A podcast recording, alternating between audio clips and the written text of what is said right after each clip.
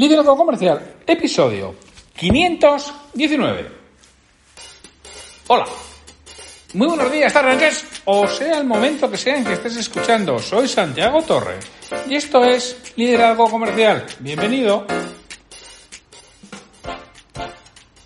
Liderazgo Comercial es ese podcast de lunes a viernes que está pensado para que los responsables comerciales y los propietarios de empresa saquen tiempo para hacer esas cosas que habitualmente no realizan porque el día a día les come. Para que saquen tiempo de calidad para pensar en desarrollar su negocio, para que piensen en desarrollar su departamento y que yo les ayudo con procesos organizados, estructurados y de forma previa definidas en el que vamos paso a paso avanzando en todo aquello que les hace que su departamento, que su empresa, que su negocio tenga mayor valor. ¿Cómo lo hacemos? Bueno, pues este tiempo de calidad, al reunirse conmigo, lo que hacen es parar, ponerse en modo concentración, pensar qué pueden hacer diferente para conseguir resultados distintos, planificar las acciones a llevar a cabo, priorizar el orden en que las tienen que realizar, programar, es decir, cuándo las van a hacer, para último hacerlas. Y bueno, en todas esas en todos esos seis pasos, en todas esas seis P, colaboro con ellos y trabajo con ellos para que obtengan ese tiempo de calidad, que de otra forma no lo obtendrían. Hoy es el jueves 22 de octubre de 2020. Y los jueves habitualmente es el día de monográficos. Toco un tema en el que voy trabajando, que puede ser de liderazgo o de ventas. Y hoy, bueno, vamos a ver, hoy me tocaba otro tema, pero ayer Maite me dijo, anda, no me ha respondido mi, mi pregunta. lo vio, vio que no estaba respondido ayer en preguntas y respuestas eh, en Evox y me ha dicho, oye, que no, que no me ha respondido, que ella me había pedido que le dijera cómo atender una queja. ¿no? Me ha dicho, bueno, pues que, que no lleva mucho tiempo con su negocio, que por las razones que, que fuera, no viene al caso, porque además no sé si me, no, no, no, le he pedido permiso, porque esto ha sido, nada, de, bueno, realmente hoy mismo, es el episodio de ayer, pero es que lo grabo a la tarde, ¿no? De hoy mismo, con lo cual tampoco me ha dado tiempo a tener la respuesta. Pero bueno, en resumidas cuentas, como no sé si lo puedo contar o no, bueno, me he dicho, oye, que cómo atender una queja, que ella no lleva mucho tiempo con su negocio y que eso es algo que lo lleva fatal, lo de las quejas y los malos, malos modos de ver qué, qué puede hacer. Así que bueno, vamos a hacer un monográfico sobre cómo atender una queja. Ya os digo que yo no soy ningún experto en atender quejas, pero bueno, pues he recopilado información, ya la tenía, indudablemente, de otras formaciones que he podido hacer, y vamos a, hablar sobre ello. ¿Cómo atenderse? Lo primero, hay que tener en cuenta que no discutas nunca. O sea, mm, si discutes vas a estar echando leña al fuego. Vas a ser brusco, vas a llegar a enfrentamientos y todo eso es mucho peor. Y más hoy en día, que con todo el auge de las redes sociales, de Internet, te puedes crear bastante daño en todos esos aspectos. Con lo cual, ten, muy claro que, oye, tienes que aguantar carros y carretas, tienes que aguantar el chaparrón ahí firme, estoico, como los que hacían la mili en su momento en la garita el día que llovía, pues ahí se tenían que mojar, ¿no? Como los bobbies, estos ingleses o los, no sé cómo se llaman, los, los guardias del Palacio Real, ¿no? De Buckingham Palace. Están ahí interpréritos ante, bueno, por mucho frío, viento lluvia que pueda hacer, ahí ni, ni se mueven y casi casi es lo que te toca hacer tú a ti, ¿no? Es decir, no discutas nunca con el cliente, no vas a ganar nunca una discusión con el cliente. Esto no consiste en quién tiene una razón o no, seguramente la tengas tú. Y si la tiene el cliente, se la vas a dar. No consiste en tener razón, consiste en buscar una solución y que el cliente se quede lo menos descontento posible. Además, ten en cuenta que hay que agradecerle una cosa. Sé que esto es muy fácil decirlo y más complicado entenderlo y sobre todo vivirlo y aceptarlo, ¿no? Le tenemos que agradecer al cliente que se queje, porque la mayoría de los clientes no se quejan y los perdemos y no nos enteramos. Que sí, que si tú tienes un negocio en el que llevas un control tremendo de a quién de a quién estás vendiendo, verás que no ha vendido y podrás ir y preguntarle de otro modo, no de este, pero al final lo que le vienes a decir es, oye, ¿qué? ¿No me compras o qué? ¿Qué pasa? ¿Por qué? ¿Por qué no me estás comprando? Pero y en este caso, pues lo dices de, de otro modo. Porque si tienes un negocio en que no sé si tienes un negocio de hostelería, si tienes un negocio para el público, una tienda, pues hombre, pues no, habitualmente no, ni te enteras. No ha vuelto y no sabes por qué. Y además que se lo cuenta a varias personas de, de alrededor y habitualmente a muchas y puedes perder muchos clientes por una cosa de este estilo, con lo cual el que venga ya es una ventaja que te permite, oye, intentar enderezarlo, aunque no sea sencillo, al menos te da una oportunidad. Con lo cual, ya decíamos, no discutas nunca, no interrumpas, ten paciencia. Ya sé que cuesta, ya sé que, no es sencillo, ya sé que... Uh, pero tú déjale hablar, porque dejarle hablar reduce el aire y tiene efecto calmante. No interrumpas, muestra interés. Muchas veces las personas lo único que quieren es desahogarse. Ten en cuenta que a veces cuanto más bordes son es que menos razón tienen. Yo te puedo hablar del caso de dos de mis hijos, ¿eh? que es que más curioso que es así. Yo tengo dos de, dos de mis hijos, el segundo y la quinta. Cuando no tienen razón se ponen hechos unos basiliscos. Se ponen, vamos, realmente impertinentes y, hasta gritan, ¿no? En cambio, cuando tienen razón, no. Y yo creo eso porque son conscientes de que no tienen razón y, bueno, no sé si es que están enfadados con ellos mismos o intentan, no sé, convencerte a, través del que les veas convencido y es todo lo contrario, ¿no? Que, le has cogido el punto y uy, esto no tiene razón. Y además le dices, mira, es que siempre te pones así cuando no tienes razón, entonces ya se cabrea más. Pero déjale hablar al cliente eh, que muchas veces lo único que busca es desahogarse y luego ya se tranquiliza con algo que le pasa porque, vamos a ver, si tiene razón, se lo vas a solucionar. Si tiene razón, si es un defecto de producto, se lo vas a solucionar. Si es un defecto o algo que hayas hecho mal, se lo vas a solucionar por, por mínimo de decencia profesional, ¿no? Y, y si no tiene razón y tiene algo de pecadillo, ya sabe que tiene pecadillo. Con lo cual, al final también lo aceptará si haces las cosas adecuadamente. Lo que le tienes que decir cuando te acabe de decir todo, dice, Mm, te entiendo, si a mí me hubiera pasado eso, también estaría así. Eso no significa que le estés dando la razón. Si a mí me hubiera pasado, no significa que te ha pasado. Si a mí me hubiera pasado, yo también estaría enfadado en esas circunstancias. Entiendo perfectamente. Eso habitualmente ya la gente le tranquiliza, le calma, le pone en otra posición. Es el momento de averiguar qué es lo que ha pasado. Entonces, bueno, Vamos a ver, por favor, podemos eh, aclarar exactamente lo, lo, que ha sucedido porque me ha contado muchas cosas y me gustaría ir al grano. Entonces, usted ha hecho y ha sucedido o pasó, le contamos, bueno, lo que sea y lo aclaras con preguntas cortas, a ser posible que sean que te responda con, monosílabos, es decir, que sean unas preguntas cerradas, que sean de sí, no, blanco o negro. No le hagas excesivas preguntas abiertas porque vuelves al principio, es como el juego de la oca, vuelves a la casilla de salida y como en el Monopoly, sin, eh, sin, eh, eso, sin pasar por la casilla de salida, cobrar las 20.000 pesetas, ¿no? que decía el Monopoly. Pues esto es lo mismo, distinga los, distingue los hechos esenciales de lo que te quiere decir. Una que ya tienes claro todo lo que ha pasado, el cliente también se da cuenta, pero ¿está usted seguro entonces que, lo ha hecho? Y, o sea, entonces realmente se aseguró que era 30 grados. Sí, sí, sí, sí, yo me aseguro que era 30 grados. No está eh, lavado a más de 30 grados, ¿verdad? Porque ya sea que se está lavado por encima de los 40 grados, es lo que produce, que, encoge. No, no, no, no, fue a 30 grados seguro. Y a veces, bueno, o creo, o creo, ah, amigo, qué, diferencia, ¿no? Pero puede estar absolutamente seguro. Y dice, bueno, entonces ¿Qué quiere que hagamos? Si te descuidas, sobre todo si tiene pecado, puede ser muy razonable, ¿eh? lo puedes solucionar muy fácil, o te puede estar pidiendo imposibles. Entonces tú te acogerás a, lo que hay. Oye, pues mira, eh, si usted dice que lo ha lavado a 30 grados y está seguro, yo lo único que puedo hacer es se lo enviar al fabricante, si es un defecto de fábrica, él va a responder. Él tiene medios para ver lo que ha pasado con el tejido y le va a responder, no lo puedo hacer. No, no, es que yo quiero que usted me devuelva el dinero.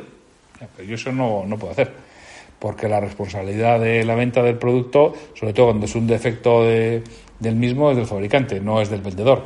Y yo no puedo devolverle el, dinero. Si, hay un defecto en el material, el, el proveedor lo va a solucionar inmediatamente y encima tendremos un detalle con usted, pero entienda que nosotros tenemos que enviárselo al proveedor, que él es el responsable legal de estas circunstancias. Y aún así puedes eh, seguir insistiendo y tú, oye, pues le dices que, que, lo que hay. Si puedes proporcionar la alternativa, a veces puedes proporcionar la alternativa, ¿eh? le proporcionas pues esto o lo otro, esto es lo que puedo hacer, elige usted, no, no, yo quiero lo mío, ya, pero lo suyo, yo quiero que me devuelva el dinero y que haya algo nuevo, ya, pero es que no, no hay nada nuevo. Yo me acuerdo hace muchos años que estuvo de moda, el traían vídeos muy baratos los hipermercados, Eroski, Alcampos, bueno, fíjate, Alcampo, en la época de, del campo. Yo en Madrid todavía estaba el campo, estaba continente. Traían vídeos muy baratos que los vendían pues, 30.000 pesetas, una cosa así que eran entonces eh, muy baratos. Eso sí, no había arreglo. No había piezas de recambio, los traían de China, traían, te vendían por 30.000. Es que se me ha estropeado, están los seis meses de garantía, te cambio por otro. Han pasado los seis meses, mala suerte. Y era lo que había. Si querías, entrabas, y si no, pues no entrabas. Y esto es lo mismo, yo te propongo soluciones, pero las que hay. Y si ninguna le vale, pues nada, mantén la, cama, la calma y di que tú no te puedes mover y que no puedes hacer otra cosa, por mucho que se enfade. Es la única forma que tienes de gestionar esa queja. Y dentro de esa queja, pues tienes muchos tipos de, clientes, ¿no? Tienes el cliente discutidor, esta gente que se complace en las discusiones, ¿no? Que si tú dices que, que es blanco, él te dice que es negro. Si dices que es negro, te dirán que es rojo. Suelen ser agresivos y discuten todo lo que tú dices, con lo cual intenta decir lo mínimo posible. Habla suavemente y de manera pausada, que es la forma que le puedes llevar a tu ritmo, a tu tranquilidad, a tu pausa. Te tienes que concentrar en los puntos en los que estéis de acuerdo. Intenta buscar puntos de acuerdo. Eso sí, cuenta hasta 10 porque a veces se las trae, pero intenta buscar puntos de acuerdo y le pregunta si quiere que haga y mantente firme en lo que puedes hacer. Y de ahí no puedes salir. Y por mucho que discuta, yo de aquí no puedo salir, de aquí no puedo salir y de aquí no puedo salir, le guste o no le guste a este tipo de cliente. Tienes otros clientes que es dijéramos, el conversador sin fin, ¿no? Te puede acaparar de tu tiempo todo lo que se les ocurra. Entonces, oye, con esto tienes que manejar muy bien el tiempo. En el momento que haga una pausa, que en algún momento respirará, en ese momento en que respire, en ese momento en que haga una pausa, vete al grano y cierra lo antes posible. Si tienen dudas, propone una alternativa. Pero dile, esto es lo que hay, esto es lo que puedo hacer, por favor, ya no podemos seguir con esta historia, con esta conversación, mire, esto es lo que puedo hacer. No, no, pues mire, está la otra alternativa, una de las dos, no puedo coger más. Habitualmente este cliente conversador no suele ser faltón, con lo cual te permite realizarlo. Y eso, aprovecha que respira para proponerle una, solución o una alternativa. Hay clientes groseros y ofensivos, ¿eh? Y son arrogantes, se presentan con una seguridad personal absoluta. Sin embargo, al final lo que están son inseguros, ¿eh? habitualmente. No trates de ponerlos en su lugar, no lo hagas. Es lo que te pide el cuerpo, pero no lo hagas porque solo vas a crear un problema mayor, vas a avivar el fuego. Tienes que ser amable, hablar bajo y pausado y pedir respeto. Por favor, respeto, con estas condiciones yo no voy a hablar y no le voy a dar ninguna, ninguna solución. Por favor, o me trata correctamente, yo no voy a ni hablar con usted ni darle ninguna alternativa. Y tú no sales de ahí, sales tantas veces como sea posible. ¿Que me puede pegar? Pues pudiera ser hasta agresivo. Sí, es cierto que a veces los trabajos de cara al público, ahora lo estamos viendo últimamente, también siempre ha sido, ¿no? Sobre todo en la parte de los sanitarios. Como, bueno, pues hay gente que como no hace lo que quieren, agreden, ¿no? Luego los fascistas y fachas y totalitarios son los demás, ¿no? Pero si no haces lo que yo quiero, te insulto y te agredo. Bueno, pues con este tipo de clientes hasta que no rebajen su nivel, no das un paso. Si hacen esto es porque les ha funcionado en el pasado y porque creen que han obtenido mejores resultados con esto que con otra cosa. Tú no te mueves, no, hasta que usted no me trate con respeto, yo no voy a hacer nada. Hasta que no me trate con respeto, no voy a hacer nada. Si sigue así, yo me voy. Si sigue así, si hace falta, depende, de, repito, depende de la circunstancia que estés, te puedes ir o no. Y, pero y en el momento que vayan, acuerdo rápido y cierra rápido y fuera. No suele ser nada sencillo gestionarlo. ¿eh? Hay clientes, clientes que te interrumpen continuamente la conversación, que te demandan tu, atención. ¿Vale? Pues lo mismo, no accedas a, las demandas y, oiga, perdone, ¿qué quiere que haga? ¿Qué quiere que haga? ¿Qué quiere que haga? De ahí no puede salir. Pues eso no puedo hacer, puedo hacer esto. No, eso no puedo hacer, puedo hacer esto. Es que, y de ahí no te mueves y, ya está. Y es lo único que puedes hacer hasta que hasta que se tranquilice y acepte, porque además como es exigente solo le gustan las soluciones rápidas y suele aceptar relativamente rápido. También tienes el contrario, un indeciso. Están aterrorizados ante la idea de tomar una decisión incorrecta, no confían en su criterio. Pero bueno, intenta crear un ambiente relajado. Tienes que ser paciente, tienes que proponer dos alternativas.